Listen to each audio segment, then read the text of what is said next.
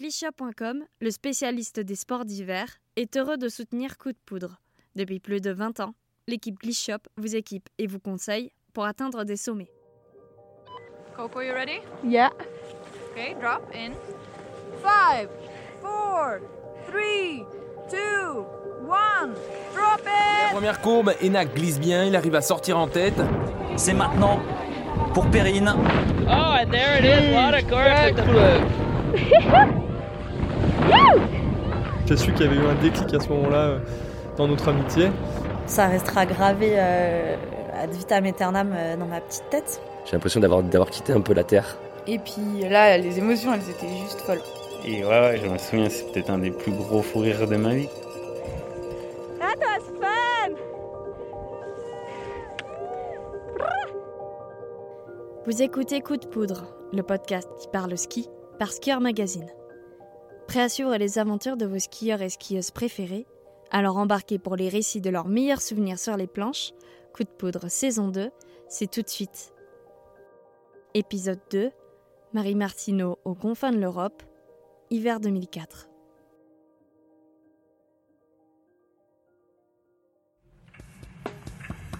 Une immense chaîne de montagnes de 1200 km de long.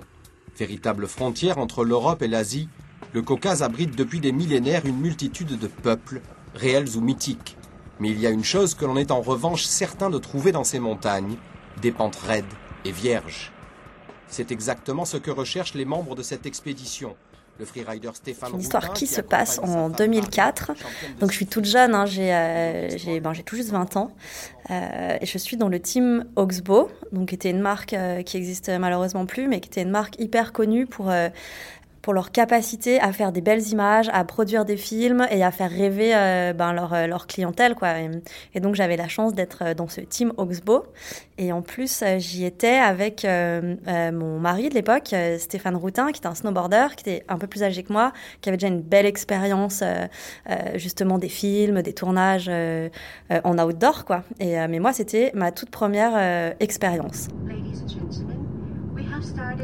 Donc on a pris l'avion tous ensemble, on était, ah, on devait être même une quinzaine entre euh, les riders du team et puis euh, ben, caméraman, photographe, euh, euh, deux trois personnes d'Oxbow qui géraient l'intendance et tout. Et donc on était parti pour deux semaines complètes qui étaient coupées en deux. On passait une première partie du trip en Russie et une deuxième partie du trip en Turquie. Franchement, du départ, c'est le pitch que j'avais. On va en Russie, en Turquie, faire du freeride.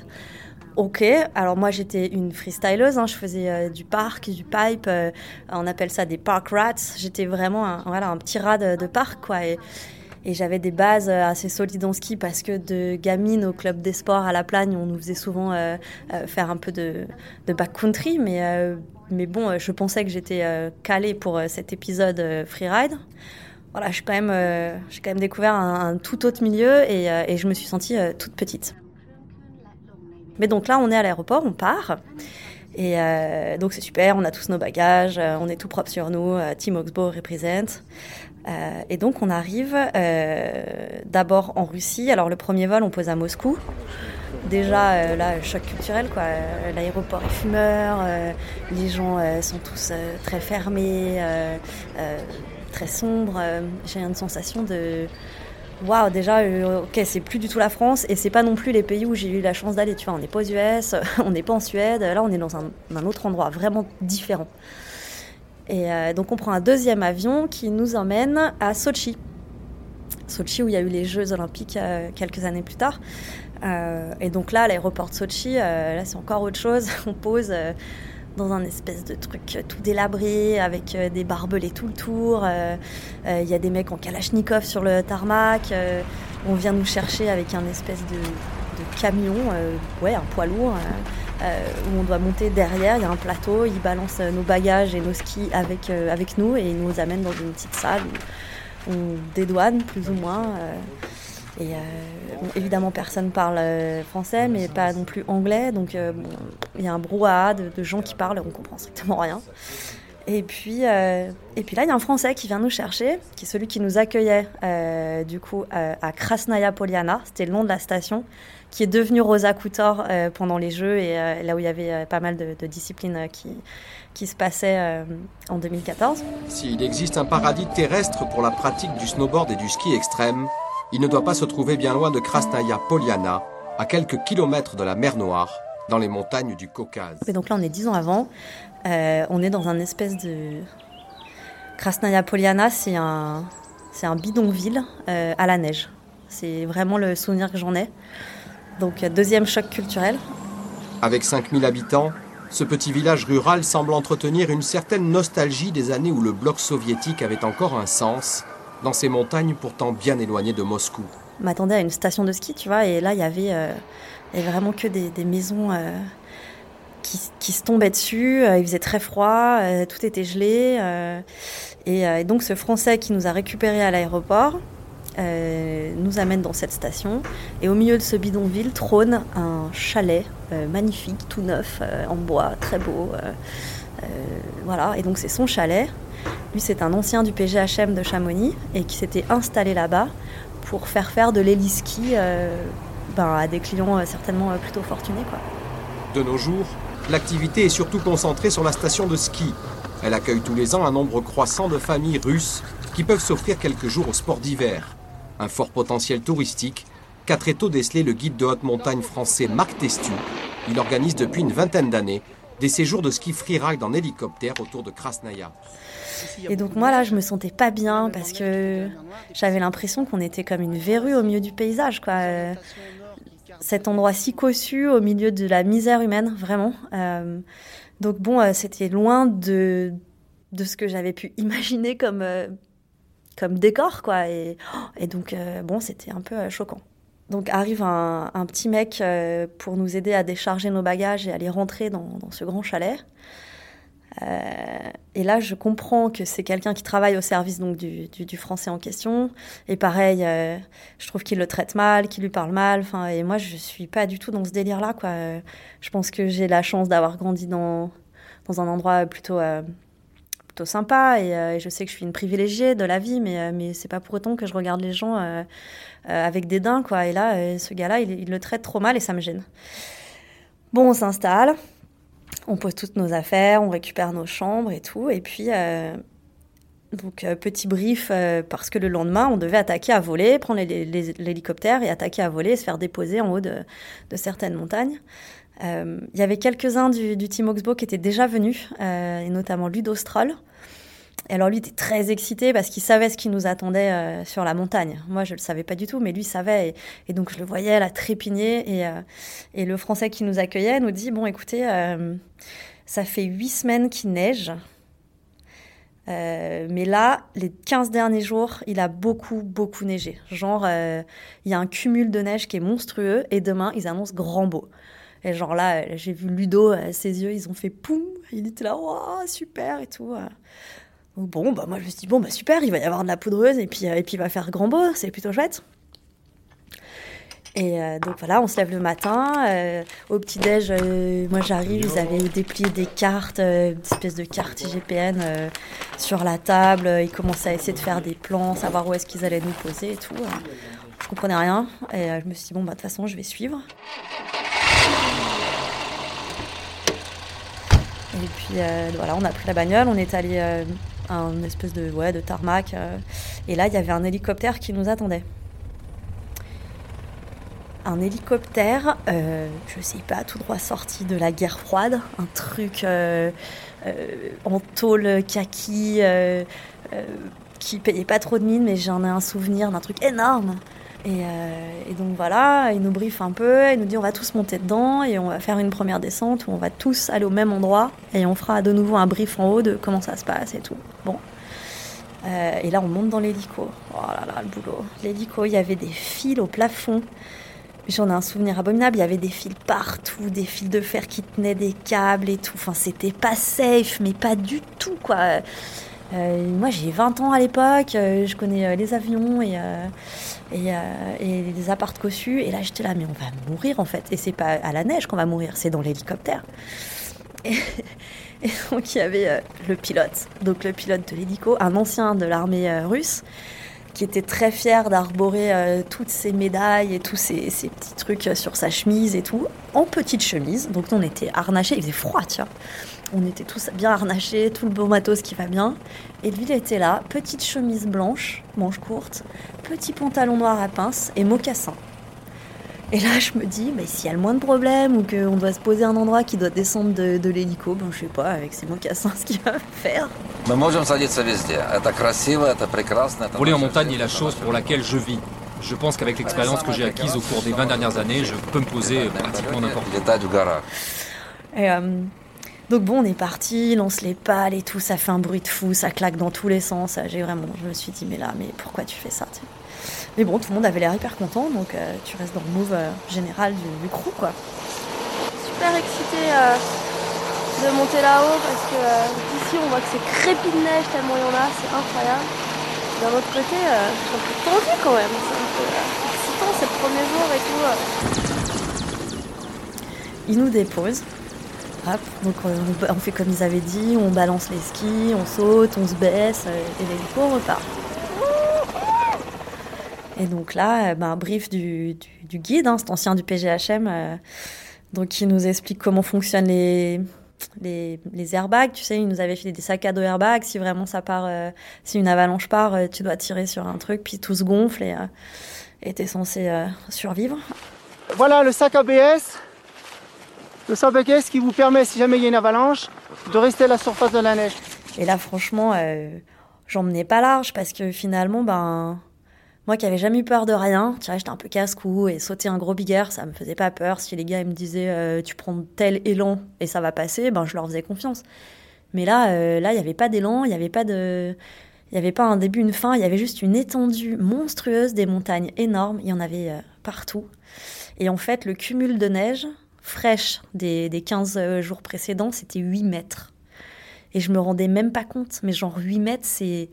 C'est, une folie, quoi. Si tu poses tes skis, euh, tu t'enfonces. Enfin, euh, j'avais jamais vu ça. Tout le monde était très excité. Et donc, on est partis euh, ben, euh, les uns après les autres. Euh, donc, heureusement, ben, euh, donc Steph Routin et puis Ludo Stroll, ils voyaient bien que je balisais un peu quand même. Et donc, ils m'ont dit Bon, bah, toi, peut-être que c'est cette trace-là qui serait mieux. Tu pars là. If you go straight up on that cliff and go down, how no, big is it? I'm gonna make one or two turns and one big turn on the right and take it like. on était quand même a priori dans un endroit qui n'était pas dangereux. Enfin, je veux dire, c'était pas des grosses barres rocheuses. Il y avait pas de, il pouvait pas y avoir de surprise dans la descente. Mais en attendant, euh, quand tu arrives en haut, ben, ça ressemble pas du tout à ce que c'était quand tu étais en bas. Et puis, euh, oh, tu reconnais rien et tu te dis, bon, ok, bon, ça va bien se passer. J'ai mis mes skis. Mes skis n'étaient pas réglés. C'est la petite anecdote. euh, J'étais une couillonne. Je mets mes skis et là, en fait, ça va pas. Les, mes chaussures sont, sont pas réglées pour les fixasses. Et j'ai sorti un truc du genre, mais je comprends pas, c'est des skis d'usine. Et tout le monde s'est moqué de moi parce que je faisais ma princesse, genre, mais je comprends pas, c'est des skis d'usine. C'est vrai qu'à l'époque, j'avais l'habitude de récupérer des skis euh, chez Dynastar et ils étaient, euh, ils, les avaient toujours réglés pour, euh, pour ma taille de chaussures. Et là, ils l'avaient pas fait. Et puis, c'est pas grave, c'est bien à moi de vérifier mon matos quand, euh, d'autant plus quand tu montes à, à 3500 mètres d'altitude, te faire poser en hélico, quoi. Et, sauf que là, j'étais la seule couillonne qui était. Donc voilà, faux départ, on m'a réglé mes skis.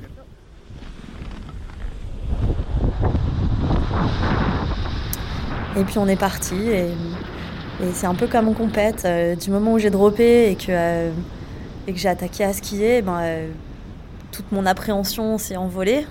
Et, là j'ai découvert ce que c'était la pente raide, euh, beaucoup de neige, une neige en plus mais d'une qualité, une espèce de poudre sensationnelle, mais ce qui s'enfonçait juste ce qu'il fallait dans la neige. C'était hyper léger. C'était du délire. Et là, j'étais seule au monde. hein. Il n'y avait plus d'hélicoptères branlants, il n'y avait plus de, mecs chelous, il n'y avait plus rien. euh. C'était juste, euh, waouh, c'est ça dont ils parlaient hier soir quand ils ont su qu'il y avait autant de neige et qu'il allait faire grand beau. J'ai fait, ok, c'est ça le freeride. Et ça restera gravé euh, ad vitam aeternam dans ma petite tête. Parce que Bon, sur le coup, j'étais jeune et je me suis pas. Enfin, je savais que j'avais de la chance, mais je l'ai peut-être pas mesuré euh, au point auquel je le mesure maintenant parce que j'ai 35 ans et que ça n'est jamais plus arrivé. Et, euh, et, que, voilà, et que ça arrive à quand même très peu de gens euh, de descendre des pentes vierges dans des conditions aussi dingues quand tu sais ce que ça coûte une heure d'hélico. Et nous, on a fait ça toute la semaine. Je me suis gavée de, de sensations folles, de puis bon, on a eu de la chance, il n'y a pas eu un problème, euh, ça n'a jamais coulé. Euh, euh, il a continué à faire le grand beau, c'était toujours parfait. Mais bon, c'était c'était dingue. Et c'était la Russie en 2004. Et jamais j'aurais pu imaginer que dix ans plus tard, j'y retournerais pour faire les Jeux Olympiques. Donc cette journée s'est super bien passée parce que un crew sympa, des garçons. moi j'étais la seule fille et, euh, et, ils étaient quand même tous très bienveillants et ils faisaient attention à moi, être sûr que voilà je me sentais bien et que que c'était chouette. Et, euh, donc la journée se termine, euh, on rentre au chalet, super chalet très cossu. Et donc le repas avait été préparé.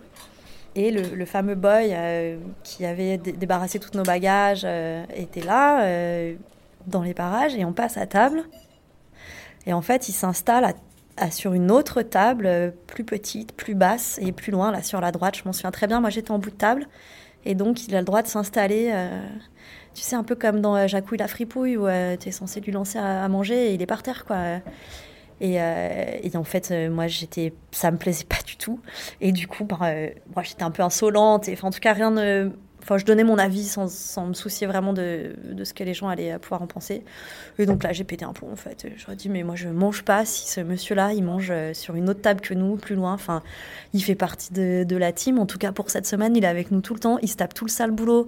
Euh, nous, on est là, on est comme des princes. C'est hors de question que je mange euh, s'il n'est pas à table ça a créé un espèce de froid. Il a, du coup, il est venu manger à table avec nous. Euh, voilà, le, le, mec qui nous accueillait euh, lui a dit bon bah viens manger avec nous. Euh, il était pas plus à l'aise que, enfin, je pense que ça l'a mis lui-même mal à l'aise parce que c'était pas dans leur code, parce que pour lui, euh, il avait pas le droit de manger à cette table. Et c'est là où je veux en venir, c'est que c'était tellement ancré que euh, était un, une sous-personne, je sais pas, quelqu'un qui est au service des gens plus riches, que, que lui-même était pas à l'aise de finalement manger en face de moi. Et j'en ai un souvenir terrible, quoi.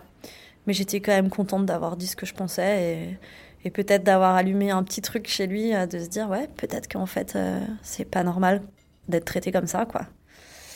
Mais bon. La semaine a été folle. Et puis après, on a pris, euh, on a dû traverser de la, Russie à la Turquie. On devait se rendre à Trabzon, qui est une ville euh, portuaire, qui est vraiment au bord de la mer mais euh, qui, euh, qui est en dessous de, pareil, de, montagnes assez intéressantes. Et donc, euh, on repart de, ce chalet cossu, on descend à Sochi, qui est aussi une ville portuaire, et là, on embarque, enfin, on devait embarquer sur un, espèce de bateau. On embarquait le soir, et on mettait la nuit à traverser, et on arrivait au petit matin en Turquie. Et là, oh, le sketch. donc, on fait la queue, on monte sur le bateau. Enfin, et avant de monter sur le bateau, euh, il y a grosse discussion entre euh, donc le français qui, a priori, est celui quand même qui est censé gérer notre transfert et, euh, les autorités russes et turques. Et ils veulent pas qu'on embarque. En fait, ils veulent pas qu'on embarque parce qu'il faut payer, parce qu'il faut backchicher. Et moi, c'est pareil, c'est des trucs que je connaissais pas du tout, quoi. Enfin, tu vois, ça peut-être dans les films, tu vois. Et donc le, Français en question, il, savait que ça allait arriver, je pense, et du coup, je l'ai vu, de mes yeux vus, euh, euh, sortir une mallette avec du cash. Il a posé la mallette de cash, et là, on a pu passer. J'en revenais pas, moi j'étais scotché, je ok. Et donc, on embarquait sur ce bateau, tout aussi sordide euh, que le reste, euh, avec des filles de joie euh, et des gens qui font du commerce, j'imagine, entre la Russie et la Turquie. espèce d'homme d'affaires, mais un peu dégueu. Par contre, on est arrivé à Trabzon le matin et là, on avait changé de décor. C'était dingue. Là, c'était la Turquie. Il y avait des couleurs, euh, des gens euh, souriants, euh, qui parlaient, qui parlaient fort, qui étaient trop heureux de nous accueillir. Notre hôtel était juste un petit peu après l'endroit où on a, où on a, on a atterri avec le, avec le bateau. Et donc, on est allé à pied. C'était super chouette, ils étaient trop contents dès qu'ils nous voyaient et qu'ils entendaient, enfin les gens dans la rue, hein, ils nous entendaient parler, ils comprenaient qu'on était français. Et ils étaient là, ah, français, français et tout. Ils disaient à chaque fois, mais ça arrivait euh, toute la semaine, français, français. Alors on disait oui, ils disaient Sintin Zidane. Et genre, euh, tu sais, on était, euh, on était trop les bienvenus quoi. Et c'était hyper agréable de se sentir accueilli comme ça. Et alors là, pour le peu au niveau ride, la neige était vraiment moins bonne. c'était très souvent croûté parce que ben on avait un peu changé de c'était plus du tout le même climat, quoi. Et euh, donc là, on était, euh, ça restait quand même la Turquie, il y avait de la neige. En haut, c'était un peu meilleur, mais euh, et donc ils avaient fait traverser l'hélicoptère. L'hélicoptère russe avait volé, pareil, toute la nuit pendant que nous on était dans le bateau, et on avait le même hélicoptère avec le même pilote. Et, pareil, on a fait, on a fait des trucs dingues. On est monté un jour. ils avaient repéré un village qui était assez haut en montagne et qui a priori était habité l'hiver, mais complètement coupé du monde. Et euh, donc le matin, ils nous disent bon bah on va monter à ce village et tout. Euh, on sait pas trop comment ça va se passer, ce qu'on va trouver en haut, mais bon, c'était un peu l'idée du trip aussi. On était quand même un peu voilà, euh, un jour après l'autre, il y avait des trucs très cadrés, des choses que vraiment Oxbow voulait filmer, et puis il y avait aussi toutes des parties où ben on se laissait un peu guider, et puis et puis advienne que pourra. Et donc là, on embarque dans une espèce de camion camion un peu 4x4, euh, quoi. Et on monte sur ce chemin qui est tout enneigé. Les riders prennent place à bord d'un Unimog, un drôle d'engin tout-terrain, dont l'âge prouve sans aucun doute la fiabilité. Ça me rappelle l'armée, moi.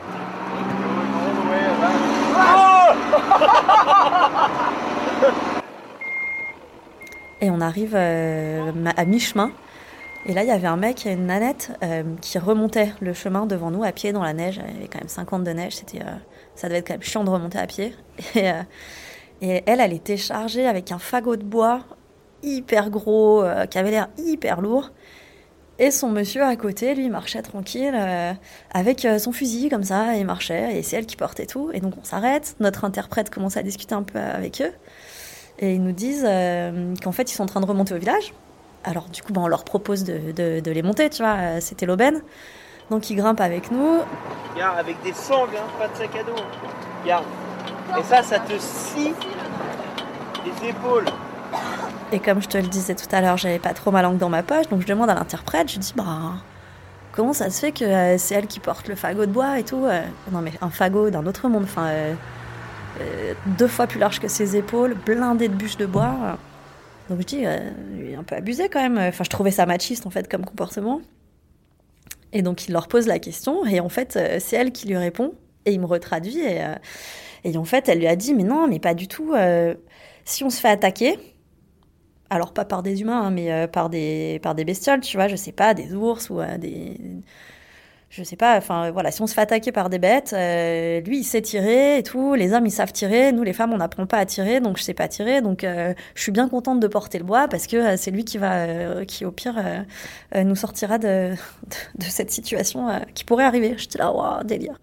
Et là pareil, un peu pas un choc culturel, mais tu vois, je me suis dit, ah putain, Marie, t'es un, un peu stupide, tu vois, tu vois, tu vois la vie au travers de, tes yeux, d'européenne, euh, d'occidentale. Euh, euh, juste, il y a des gens, ils vivent pas comme chez nous, et, en fait, c'est pas grave, même au contraire, c'est génial. Et peut-être arrête de juger tout de suite. tu vois, tout de suite, moi, je l'avais mal jugé en disant, putain, quel enfoiré, elle a laissé porter tout le bois, on n'a jamais vu ça. Et en fait, voilà, eux, ils le voyaient comme ça, et eux, ça leur convenait bien, et culturellement, c'était leur truc, quoi. Et puis, on a débarqué dans ce village. Euh, on va y avoir, je sais pas, peut-être 7-8 maisons. Euh, effectivement, elles étaient habitées, il y avait du monde, il y avait des gamins dehors, euh, ils jouaient dans la neige. ils avaient le teint tout jaune. je pense qu'il y avait une super espèce de jaunisse dans le village ou un truc comme ça. Ils avaient, enfin, les yeux jaunes et tout, on voyait quand même qu'ils avaient un, petit souci de santé. Mais bon, ils n'avaient pas l'air mal en point, hein, mais juste, c'était un peu surprenant. Et ils nous ont, pareil, accueillis, euh, mais avec une gentillesse, euh, les bras ouverts, euh, très heureux de nous voir débarquer alors qu'ils voient personne pendant six mois. Tant qu'il y a de la neige, ils voient personne là-haut. Et moi, je me disais, mais attends, mais ils vont halluciner qu'on arrive là, tu sais, un peu en mode américain, avec tout notre matos de nouveau, les caméras et tout. Et en fait, pas du tout. Ils étaient trop contents. Ils n'ont pas du tout eu peur de nous. Ils nous ont proposé de passer la nuit dans leur village, donc on a passé la journée. Avec les gamins, on a sorti nos planches, on leur a fait essayer. Euh, eux, ils nous ont montré comment ils glissaient sur la neige avec des trucs en bois, des ficelles. Euh, C'était des riders en fait, mais dans leur délire. Et, et on a passé la nuit dans une des, maisons. Euh, donc une des familles qui nous a accueillis. Il y avait les vaches euh, en dessous au rez-de-chaussée et ça servait de chauffage central pour, euh, pour la pièce au-dessus, une seule pièce où on était tous. Et il y avait un poêle ils nous ont fait du thé. Alors, on a bu des litrons de thé. Euh, je pense que tout ce qu'ils avaient à nous faire goûter, ils nous l'ont fait goûter. Ils avaient rien, ils n'avaient pas grand chose, mais, tout ce qu'ils avaient, ils nous l'ont fait goûter, ils l'ont partagé avec nous. C'était incroyable. Et, euh, j'ai un super souvenir de. Je pense que c'était la maman de cette maison-là. C'était une dame qui devait avoir, je sais pas, peut-être 45, 50 ans max, mais elle en paraissait beaucoup plus. Elle était, euh, elle était marquée par par le soleil, par la dureté de la vie, par tout un tas de choses, quoi. Et, elle avait une grosse main de Fatma autour du cou. Et moi, j'avais une croix de Savoie euh, que mon père m'avait offert, que j'avais autour du cou aussi. Et du coup, au bout d'un moment, elle vient me voir et... Alors, elle parlait euh, évidemment ni français, ni anglais, ni quoi que ce soit d'autre que, que sa langue, arabe. Et moi, je parle pas du tout arabe. Et donc, du coup, elle commence à me parler. Et en fait, elle voulait savoir ce que c'était, puisque c'était pas ce qu'elle avait elle autour du cou. Et je pense que c'est la première fois de sa vie euh, qu'elle était face à quelqu'un qui, a priori, n'avait pas la même religion qu'elle, croyait pas exactement aux mêmes choses. Mais c'était chouette parce qu'elle était juste curieuse. Elle me regardait un peu chelou quand même, tu vois, genre, euh, qu'est-ce que c'est Je sais, sur un ton un peu, mais c'est quoi? Mais c'est pas, t'as pas la main de Fatma et tout. Enfin, j'en ai déduit que c'était ça qu'elle me disait. Et puis l'interprète était plus loin, il faisait d'autres trucs et euh, j'avais même pas envie qu'il vienne euh, traduire parce que juste il se passait un truc entre cette femme et moi. Et donc voilà, je montrais ma croix de plus près, je montrais le ciel, je dis voilà, donc euh, voilà, on, s'est bien compris en fait. Euh, mais voilà, j'en ai retenu euh, que on n'a pas de différence finalement euh, et que si tu es bienveillant avec les gens que tu accueilles, ben en fait, on est des êtres humains, on est des animaux sociaux, on est fait pour s'entendre, pour se comprendre. et, et c'était chouette. J'ai je pense que ça a vraiment été le début de ma façon de voir les choses euh, bien autrement quand je suis rentrée en Europe. Euh, tu vois, je, n'ai absolument pas peur de l'immigration, je n'ai pas peur des différences. euh, Je, je kiffe rencontrer des gens qui ont une culture différente parce que cette expérience-là, elle a été douce, agréable. On pouvait que se rendre à l'évidence que ces gens étaient très heureux de nous accueillir et, et que eux, ils étaient bien plus intelligents que nous et qu'ils n'avaient pas eu peur de nous et que on se construisait un peu sur des schémas euh, particuliers en Europe quand même. Donc voilà, on n'a pas fait beaucoup de ski euh, sur, ce, sur ces deux jours-là euh, dans ce village, mais on a partagé la glisse avec des gamins de, de 13 ans qui étaient trop contents d'essayer nos boots, nos, les snowboards et tout. euh. Et c'était hyper enrichissant, en tout cas. Et beaucoup plus altruiste que les grandes pentes super enneigées de la Russie, que j'ai évidemment adoré. Mais, mais là, il s'était passé quelque chose d'humain et c'était chouette. Merci d'avoir écouté Coup de poudre, un podcast réalisé et monté par Charlotte Barzac pour Skier Magazine. Pour cet épisode, nous tenons à remercier Gaylor Pedretti ainsi que le Hi-Fi Festival d'Annecy qui nous a permis d'enregistrer cette interview. Un grand merci évidemment à Marie Martineau pour sa gentillesse et pour le temps qu'elle nous a consacré. Vous pouvez retrouver le meilleur du ski dès à présent dans nos magazines en kiosque, sur notre site internet skier.com ou sur notre application smartphone. Rendez-vous également sur le site de notre partenaire Glish Shop, l'enseigne de référence des amoureux de la montagne. Des experts vous attendent pour échanger autour d'une passion commune et vous faire découvrir du matériel de qualité parmi les plus grandes marques. Enfin, pour ne rater aucun épisode du podcast, n'oubliez pas de vous abonner gratuitement à Coup de Poudre. Sur ce, on se retrouve la semaine prochaine pour un nouvel épisode. C'était Coup de Poudre, un podcast Skier Magazine.